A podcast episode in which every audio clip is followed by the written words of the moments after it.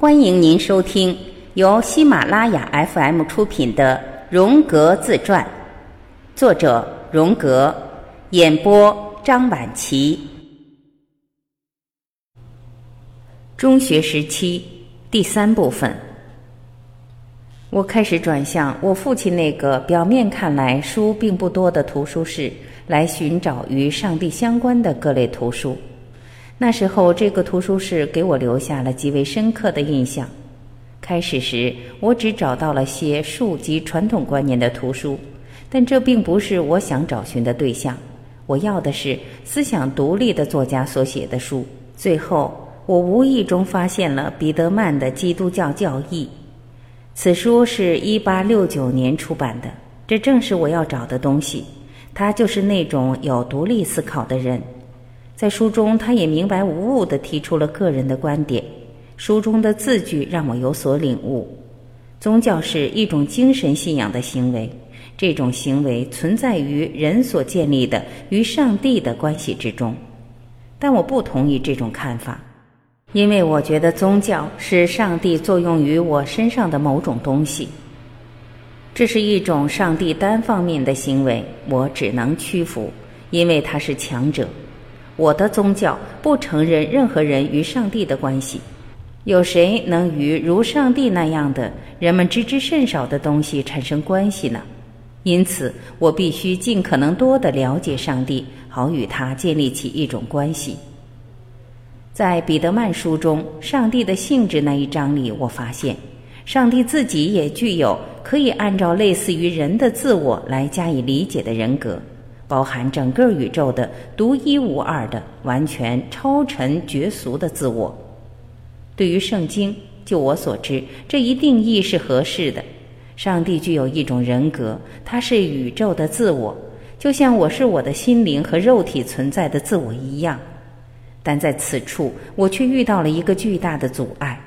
说到底，人格显然意味着个性。是啊，个性并非模棱两可的东西。就是说，它包含着特有的属性，但是上帝是全知全能的，那他怎么会具有一种可以加以区分的个性呢？要是他确有一种个性，那他只能是一个主观的、受限的世界的自我而已。那他能有何种个性或哪一类人格呢？一切均取决于这一点，因为除非一个人能知道这个答案。否则，他便无法与上帝建立起关联。我的心里产生了一种最强烈的抵制感，抵制按照自我的方式进行推测并加以想象上帝的人格。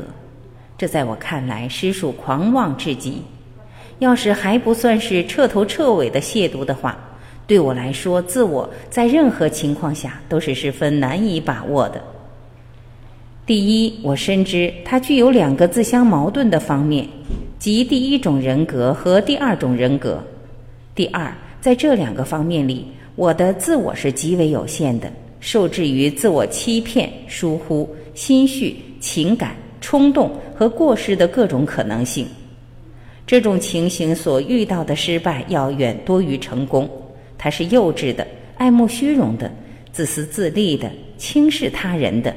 贪婪的、需要爱抚的、不公正的、敏感的、懒散的、不负责的等等，使我失望透顶的是，他缺少我所羡慕和嫉妒的别人身上所具有的那许多的美德和才华。这怎么可能与我们设想的上帝的性质进行比较呢？我急切地找寻上帝的其他特征，最终将它们全都列了出来。根据我从坚信理中所得到的教导来看，其方式也为我所熟悉。我发现，按照第一百七十二条所述，上帝的超尘绝俗性最直接的表达，第一是否定性的，他不为人所见等等；第二是肯定性的，他居于天堂之上等等。这个发现是灾难性的。因为我脑海中立即出现了亵渎上帝的想象，这种想象是上帝直接或间接的来强加到我的意志之上的。第一百八十三条告诉我，上帝的超世绝俗，相对于道德世界来说，就在于他的公正无私。这种公正无私，不单只是从法律意义而言的，而是其神圣本质的一种表现形式。我意欲通过这一段所谈及给我带来这诸多烦恼的上帝的阴暗面，他的报复性，他那给人带来灾难的愤怒，利用其全知全能给造物带来迷惑的行为。因为全知全能，其造物的种种缺陷，他一定也是深有所知的，但他却以此为乐，并乐此不疲地将他们引入歧途，尽管他早已知道考验的结果了。那么，上帝的个性是什么呢？如果试想一个人具有这种行为，我们该怎么说呢？我实在不敢想下去了。我又读到，尽管上帝本身即已自足，且除本身之外一无所求，但他仍然出于对自身的满意而创造了这个世界，并且作为一个自然之界，他用自己的仁慈来充实这个世界，而作为一个道德世界。他则希望以自己的仁爱来充实它。最初，我对令人无法理解的“满意”一词再三思考：对什么满意？是对谁满意呢？很明显是对这个世界，因为在他看来，自己的工作是非常杰出的。但这一点正是我永远无法理解的部分。肯定无疑，世界是无限美好的，但同时又是十分可怖的。在乡下的一个小村子里，人烟稀少，几乎没有多少事情发生。年老、疾病和死亡与其他地方相比较，那里的人们体验得更深刻，在细节上更具体而不做作。尽管我还不足十六岁，但我已看到了许许多人和畜生生命的现实，而在教堂和学校里，我也听到了足够多有关这个世界的苦难和腐败的事儿。上帝最多只能对天堂感到满意，为使天堂的荣耀与欢乐不要为时久长，他就费尽心机为人间安放上了那条毒蛇，极可怕的魔鬼。他对此也觉得满意吗？我觉得肯定的是，彼得曼并没有表示这样的意思，而只是以进行宗教教导所特有的粗心大意的方式说个没完没了而已。连他自己也没有看出这是些毫无益处的废话。正如我所看出的，假定上帝无论如何意在创造一个充满敌对的世界，一个一种造物吞噬另一种造物的世界，即一种生命只意味着有生就必有死的世界，未必是全然没有道理的。奇妙的协调或自然法则，在我看来，更像是通过可怕的力量来制服的一团混乱。沿着其早已确定的轨道运行的永恒的星空，则显然更像没有轨道或意义的各种天体乱飞乱撞的一大堆东西。因为没有人能真的看得见人们所谈到的各种星座，它们只是单纯而任意的图形罢了。上帝以其仁慈充溢着自然界，我对此充满怀疑，且并不理解。这明显又是只许相信而不许以理性揣度的正确观点之一。要是上帝是至善至美的，那么他所创造的世界为何却如此不完美，竟如此腐败，如此可怜可叹呢？显然，这是因为他是受了魔鬼的感染，并被投进了混乱之中。我这样宽慰自己，但是魔鬼也是上帝的一个造物啊！我只好去寻找有关魔鬼的书籍。看来魔鬼也是极为重要的。我再次打开了彼得曼的那本书，给我这个心中的问题寻找急需解答的答案，但最终却一无所获。这看来十分糟糕。这本有关教义的沉重的巨著，结果不过是些出自想象的胡话，而且它是一个骗局，或者说是一种非同寻常的愚蠢之作。他这样做的目的，就是为了掩盖真理。对于这种做法，我早已司空见惯，但这次我仍然被激怒了，并感到失望之极。但我相信，在某个地方、某个时候，一定有像我一样寻求真理的人们，他们进行理智的思考，不希望自欺欺人，并拒绝接受这个世界的现实使人伤心的看法。就在这时候，我母亲，或者说是母亲的第二种人格，突然开门见山的说道：“你该读读歌德的《浮士德》啊！”正好有一套最新版的歌德集在我家书房里，我赶紧找到了这本书。通过阅读它，果然产生了一种神奇的效果，它就像奇香那样沁人肺腑。这里，我想。终于有某个严肃的对待魔鬼，甚至还与他定下可怕的契约的人，这是与具有能力挫败上帝的计划，并使世界臻于完美的敌人定下契约的人啊！我对浮士德的行为给予深切的怜悯之情。我觉得他不应该那么片段、那么轻易的上当受骗，他应该更加聪明，更充满道德感。他那么毫不在乎地拿自己的灵魂打赌，这是十分幼稚的。浮士德是有些浮夸的，我能感觉到。该剧的分量和意义主要在于摩菲斯特及魔鬼的身上，这十分明显。若浮士德的灵魂进了地狱，那也不会使我难过，他是自找的。我并不喜欢末尾处魔鬼受骗的做法，因为说到底。摩菲斯特一直是很了不起的，且无所不能。依照他的聪明，怎么会被傻里傻气的小天使所骗呢？而且我认为，摩菲斯特是在一种十分不同的意义上被骗的。他没有得到他曾被答应过能获得的权利，因为浮士德这位显得没有什么个性的家伙，把他这一骗局一直进行到来世。不可否认，他的幼稚完全在此显现了出来。但正如我所理解的，他是不配享受洞悉那伟大的神秘的指引的。我宁愿他尝一尝炼狱之火的滋味。我觉得真正的问题出在摩菲斯特方面，他的形象给我留下了深刻的印象。此外，我还隐约感觉到他还与各种本源的神秘有联系。不管怎样。摩菲斯特和终点处的上帝的指引，对我来说一直是接近我那意识世界边缘的一种奇妙又秘密的体验。最终，我证实了这点。曾经有过或一直有这样的人，他们理解邪恶及其具有的无穷威力。还有就是，这是更为重要的，在使人从黑暗和苦难中解脱出来时，他所起到的神秘的作用。在我心目中，歌德就是这样的一个预言者，但是我却不能原谅他的这一做法。他通过单纯的诡计和欺骗，就将摩菲斯特处理掉了。对我来说，这太富神学气了，又太毛躁和不负责了。我深感遗憾，歌德竟也堕落到去使用这种狡猾的手段来使邪恶的魔鬼变得无害，这显然有些虚伪了。在阅读这部作品时，我还知晓，浮士德也算是个哲人。尽管他厌恶哲学，但是很明显，他还是从中学到了对真理要采取坦率的态度。时至今日，我对哲学还是知之甚少。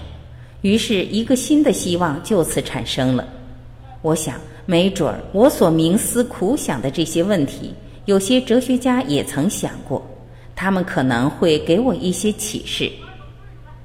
在我父亲的图书室里，缺少哲学方面的著作，因为这些哲学家以思考为基础，因而常常被当作是可疑之人。因此，我便只好满足于克鲁格的《哲学科学通用词典》一书。此书是一本1832年的再版书，我一下便翻到了有关上帝的条目之中，仔细研读了起来。但我仍然很不满意，他始于对“上帝”这个词做词源性的解释，说这个词不可争辩的来自“善”这个词，意指最高的存在或完美。进而继续解释道：“上帝是否存在，人根本无法证明；上帝的思想的固有性也同样无法证明。但是后者在人的方面却是一直存在着的，并不是后期获得的。”如果不是在实体性上有任何潜在的存在的话，在任何一种情况下，我们的心理能力一定在其有能力生成如此崇高的观念前，已发展到了某种程度了。这种解释实在使我瞠目结舌。这些哲学家们到底出了什么差错？我实在感觉奇怪。显然，他们对上帝的了解也是限于道听途说罢了。然而，他们又与神学家们有所不同。相对于哲学家，神学家们至少确信上帝是存在的，尽管他们自己的表述也是矛盾重重。这位词典编辑者在表达自己意图的时候却是如此兜圈子，但人们还是从他的只言片语中得出结论：他是极为相信上帝的存在的。那么他为何不直言呢？为什么他要装出这个样子？仿佛他觉得是我们人类发生出上帝的观念，而这样做，首先人类就要达到某一个阶段呢。反正我知道，甚至赤身裸体的在原始森林里行走的野蛮人也会有这种种观念的，而他们肯定不是哲人，会围坐起来生发出上帝的思想来。我就从来没有生发出过上帝的观念，况且上帝根本就没法证明。这就比如说，一个十一鹅虽然吃的是奥地利产的羊毛，它怎么向它的同伴们证明这一点呢？上帝并不由我们是否能证明而存在，我又如何能得出有关上帝的确然性的呢？人们总是告诉我各种有关上帝的事情，但我却什么也不信，因为没有一件事能使我诚心信服。我的观念并不是从那里来的。确实，它也根本不是什么观念，因为它压根儿就不是从思考中得出来的，更没有经过思考而得到确认，然后才能加以相信。例如，有关我主耶稣的一切，我向来就抱着怀疑，从来都不相信。尽管他给我的印象远比上帝还要深刻，因为上帝往往只是含糊其辞而已，他也没有一个具体的形象。因此，我为什么要觉得上帝是理所当然的呢？为什么这些哲学家们也要这样认为呢？仿佛上帝只是一种观念，是一种他们生发出来与否都可以的任意的假设呢？而事实上，上帝的存在却极为易懂，易懂的就像一块砖头掉到你头上一样。我突然醒悟过来，至少对于我是这样的。上帝是最为肯定和最为直接的体验之一。说到底，我并没有捏造与那大教堂有关的令人毛骨悚然的形象啊，正好相反，它是强加在我身上的，而我也不得不以最恶意的方式来思考它。随后，那种获得恩赐的无法表达的感觉便降临在了我的身上。因此，我便得出了这样的结论。这些哲学家们肯定是哪里出了错，他们竟然认为上帝是一种假定，是可以加以探讨的。这样的看法显得那么荒谬。我觉得极不满意的还有，这些哲学家们对上帝的神秘行为既没有任何看法，又不做出什么解释。在我看来，这些是哲学需要重视的地方，因为这一问题，神学家肯定无法给出答案。至少我是这么想的。让我最为失望的是，我发现哲学家们显然也无法解答这个问题。因此，我便将兴趣点转到了另一个题目上，也就是有关魔鬼的词条。我想到，要是我们起初便将魔鬼定义为邪恶之源，那我们就会陷入到显而易见的矛盾之中。也就是说，我们便会落到二元论圈子里。因此，我们最好是假定魔鬼刚被创造出来时是一个良善的生物，只因为过于骄傲才堕落成那样的。然而，正如这一条目的作者所指出的那样，这跟我假设的竟然出奇的一致。这一假设预先假定存在的邪恶，亦即过于骄傲。至于其余的造物，他继续说道。邪恶的起源是无法解释和无法说明的，这对我便意味着与神学家们相同，他也并不想思考这个问题。有关魔鬼及其本源的条目，也是同样让人无法看懂的。我在此处所做出的叙述，是我一系列思想和观念的发展变化的总结。这些思想长达数年之久，且中间有较长时间的中断。它们只在我的第二人格之中才会发生，并且属于极其私人性的时刻。我只能在未经父亲同意的状况下，悄悄地利用他的图书室来进行探索。与此同时，我的第一人格则公开地阅读格斯塔克的各类小说，还有大量被译成德语的英国经典小说。这时，我也开始广泛涉猎德国的文学作品，尤其是古典文学作品。我个人觉得，在学校里这些优秀作品的易懂性却被那些老师用吃力不讨好的态度解脱了，因此我便更加兴趣盎然地阅读起它们来。我阅读涉猎颇丰，没有任何方面的限制和明确的目的性。戏剧、诗歌、历史的作品均有所涉猎。后来，连自然科学的著作也爱看。读书不但十分有意思，而且是一项有益的娱乐消遣方式。与此不同，我第二人格正在越来越深的使我陷入到悲观沮丧之中。在宗教的王国里，不论我走到哪里，都遇到大门紧锁的情况，吃尽了闭门羹。而要是真的碰巧有某道门是打开的，当我进去时，又对门后的东西大失所望。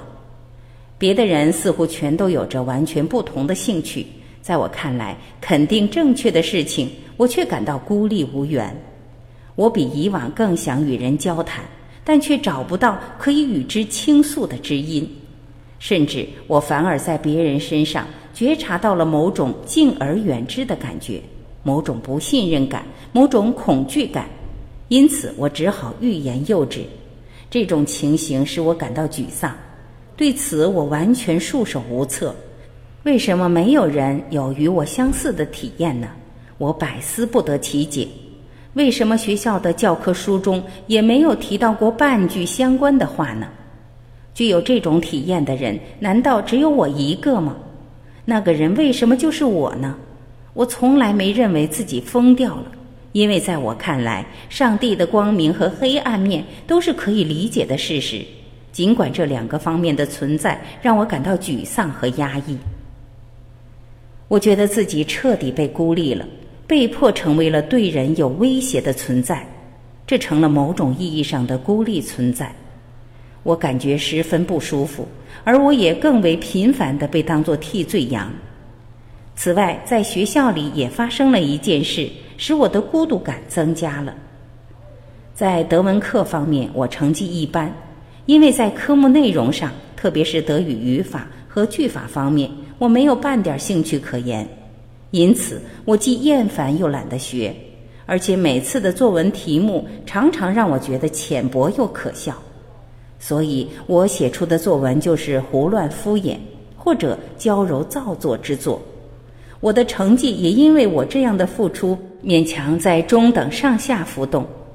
我很喜欢这种状态，因为它合乎我不想引人注目这一总的处事原则。我要摆脱这因独特而被孤立的状态。同时，我十分同情出身穷人家庭的同学。因为他们与我相类似，来自默默无闻之地，往往不太聪明。我对他们的态度也是矛盾的。一方面，往往因为他们的愚蠢无知感到不快；而另一方面，他们有某种为我深深渴求的东西。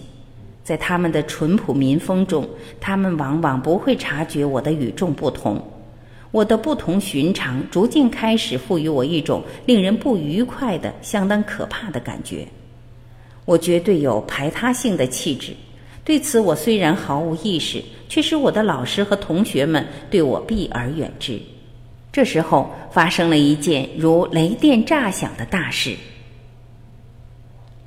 听众朋友，本集今天就播讲到这里，感谢您的收听。